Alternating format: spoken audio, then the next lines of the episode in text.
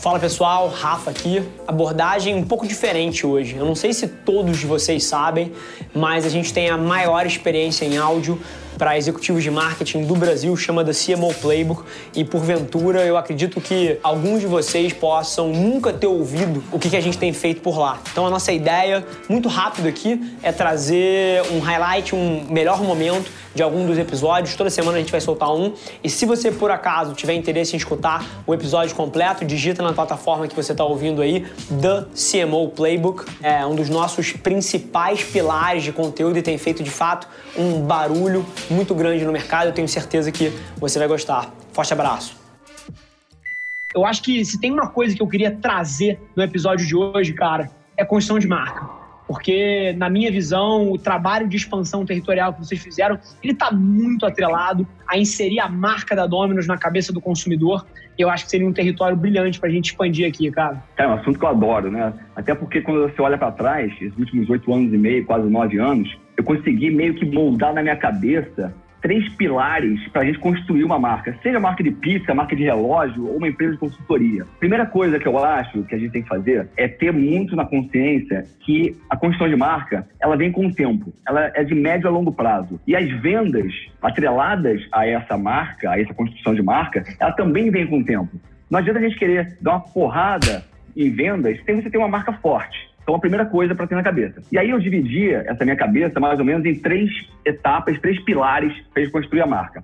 O primeiro deles, saia do marketing tradicional. O que, isso quer dizer? Quando você pensa hoje numa marca, eu como diretor de marketing, eu passava o briefing para a agência e a agência voltava para mim com uma ideia que ela era segmentada nas diferentes mídias. Então, ó, de acordo com essa ideia aqui, a gente vai fazer isso aqui no out of home, em imobiliário urbano, vai fazer isso aqui e nas redes sociais, vai fazer isso aqui via assessoria de imprensa, e aquilo ali compunha uma campanha. Mas o mais importante agora é que eu tento buscar parceiros que fazem completamente o oposto disso. O que, que é? Eu vou com o mesmo briefing e eles só voltam para mim se a ideia tiver altamente capacidade de gerar mídia espontânea porque assim eu consigo maximizar os meus investimentos. Então, eu não necessito investir milhões de reais para alcançar tantas pessoas.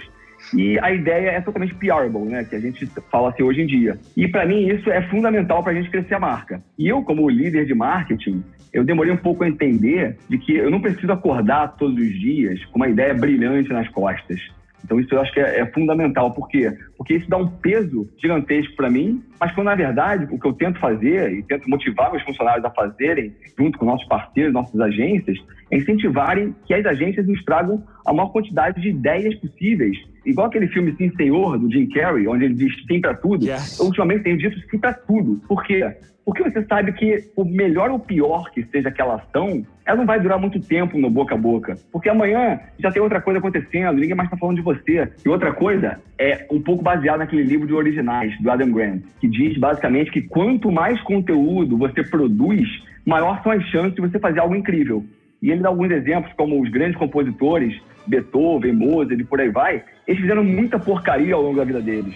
Mas isso permitiu eles fazerem algo incrível, porque eles não tinham medo de errar. Então, é basicamente isso, é o primeiro pilar, é sair, por favor, do marketing tradicional. Cara, e acho que dentro de tudo que você falou, tem tantos ensinamentos que vão em direção de para onde o mundo está indo, cara. Por exemplo, a quantidade de gente que eu ainda vejo preso num debate subjetivo do que é uma boa ideia e do que é uma ideia ruim. Ou seja, cinco pessoas dentro de uma porra de uma sala debatendo em cima de uma ideia que nunca viu a luz do dia. E é curioso porque na minha cadeira, e eu sou um produtor de conteúdo, eu sou um produtor de mídia, na minha pessoa física também, é curioso porque várias das ideias que o meu time teve, e eu vejo o mundo da mesma forma que você. Eu, por exemplo, eu rodo zero de aprovação.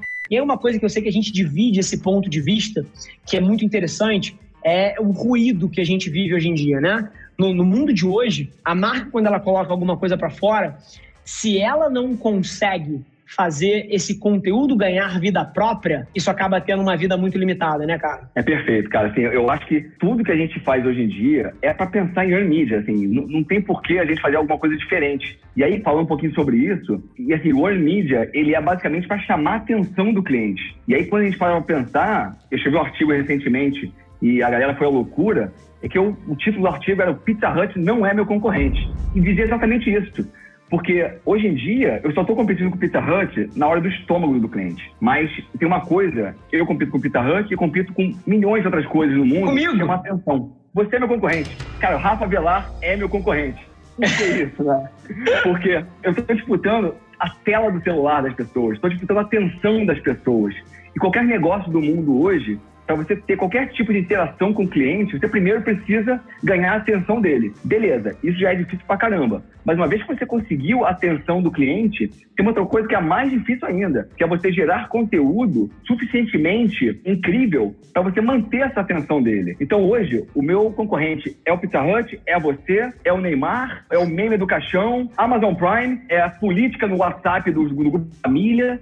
Então, assim, é uma loucura você pensar isso hoje em dia. Então, assim, o momento que o cliente decide comprar uma pizza num sábado à noite, porque ele foi impactado por essa mídia espontânea que ele recebeu, o assunto está sendo falado, chamou a atenção dele, uma vez que ele compra, aí só depende 100% de mim de manter o relacionamento com ele. Então, pô, eu preciso dar uma experiência incrível para ele nas nossas plataformas digitais, precisa ter um puta do investimento em plataformas de CRM, gerar bons conteúdos em redes sociais para entrar em conversas relevantes para esse público. Perfeito. E, cara, é, é curioso ouvir você falando. Eu acho que as pessoas não realizam o fenômeno que a gente viveu nos últimos 10, 15 anos, né? E se você volta 20 anos atrás e a Dominus queria fazer mídia, queria colocar a comunicação para fora, ela competia com outros anunciantes, né? Ela competia com Pizza Hut, ela competia com a pizzaria da esquina, que tinha feito um anúncio na rádio local, e assim, ela tinha competidores que eram do mesmo ramo que ela. Mas dentro do smartphone, é, e foi essa sacada que você trouxe, eu queria trazer esse ponto mais uma vez, cara, que foi uma coisa que aconteceu nas nossas vidas em escala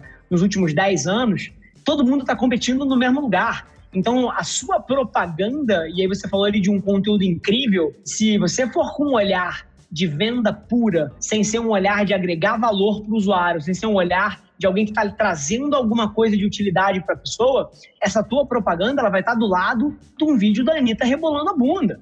E ela vai estar tá do lado do vídeo de um gatinho fofo. E construção de marca, cara, tese do Edwin corrobora isso, já falou aqui, mais uma vez eu trago, é a melhor forma de você vender em 2020. Quem está em 2020 tentando vender através de venda tem uma puta dificuldade. E quem está vendendo em 2020 através de construção de marca geralmente tem um tempo mais fácil, tem uma dinâmica um pouco mais fácil. E aí, cara, retomando aqui, você tinha me dito que eram três pilares, a gente já falou, cara, de sair do tradicional, pô, de pensar um pouco além, do briefing para uma agência, para um canal e aquela coisa quadrada e o veto subjetivo, a gente, pô, já entendeu aqui coisas como não aprovação, velocidade, diz sim para tudo, aprende com a própria operação, primeira caixinha. E aí a gente falou dessa grande ideia também de sair do tradicional, que é olhar a competição como, pô, a competição óbvia, né? A competição de produto, e sim olhar a competição por atenção. E aí, cara, qual é o segundo? O segundo é, um, é uma equação matemática, né? Então, é basicamente você identificar qual é a equação de valor da sua empresa ou da sua marca. E equação de valor, ele é basicamente, então, V é igual a benefícios divididos por preço. Então, você precisa entender quais são os benefícios da sua empresa. Porque quanto mais benefício você entrega para o seu cliente, mais valor ele vai ver no seu negócio, no seu produto. E aí, para explicitar um pouco isso, eu quebrei o benefícios em três. Então, benefícios é o que, que você entrega para o seu cliente em termos de produto, em termos de serviço em termos de imagem. Para poder exemplificar um pouco, vamos pegar a Apple, por exemplo. Vamos dissecar um pouco os benefícios da Apple e por que, que você paga tão caro para os produtos dele e acaba saindo com equação de valor alta daquela marca. Primeiro, produto da Apple. O produto nada mais é do que a prova de idiotas. Eu tenho uma filha de 4 anos, como eu falei lá no início, eu vejo ela mexendo no iPad, no iPhone, assim, eu fico surpreso com a velocidade que ela pega as coisas, que ela já baixa coisa na Apple Store, que é jogo de criança e tudo mais. Mas assim, a minha filha, ela não é o supra-sumo da inteligência e nem é um ser de outro planeta que com quatro anos já consegue fazer isso tudo. Na verdade, o produto da Apple, ele é tão idiota de mexer que até uma criança de quatro anos consegue fazer. Sem nunca ter lido o manual, é muito intuitivo. E, pô, os mais antigos aqui vão lembrar de quando a gente comprava aqueles primeiros Motorolas lá no início, no final da década de 90, pô, vinha com calhamaço, com uma bíblia de instruções, para você adicionar um contato, você tem que ler o que fazer. Então, hoje em dia, é tão intuitivo o negócio que o produto deles é muito forte. Então, falando do P de produto, dos benefícios. O próximo, serviço. Então, a Apple, ela tem uma atenção ao cliente surpreendente. Então, qualquer vendedor, você vai numa loja da Apple, qualquer vendedor, ele sabe exatamente tudo sobre o produto, ele é técnico, ele é comercial e no final do dia ele é o caixa ainda, porque você chega lá na loja, bota seu nome na fila, então já começa em serviços diferentes do que outras lojas, tem lá seu horário para você não perder muito tempo, pode fazer outras coisas. E o cara que te atende, ele sabe tudo sobre todos os produtos, te explica tudo, te deixa confortável com aquilo, e no final do dia ele faz o comercial e te vende aquilo, e ele que passa o seu cartão. Então, serviço é essa parte incrível.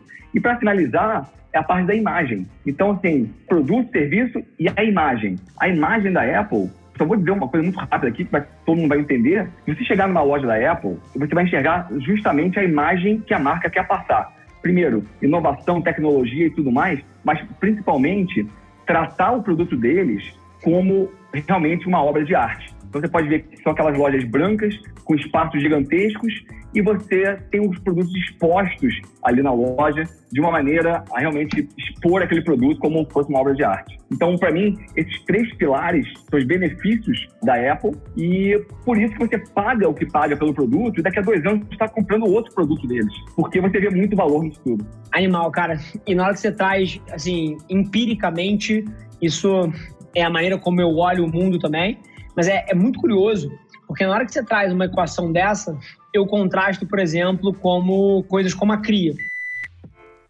Bom, gente, super feliz que você ouviu esse trecho do The CMO Playbook, porque se você quiser ouvir o episódio na íntegra, é só você digitar no seu player, como eu falei, The CMO Playbook. Vai ser um prazer te receber lá na outra plataforma. Não esquece de se inscrever, sai episódio novo toda segunda-feira, trazendo um grande nome desse mercado para bater um papo comigo. E, sinceramente, independente de você trabalhar especificamente com marketing ou publicidade, eu tenho certeza que tem capacidade de agregar valor para qualquer executivo. Te espero lá. Um abraço.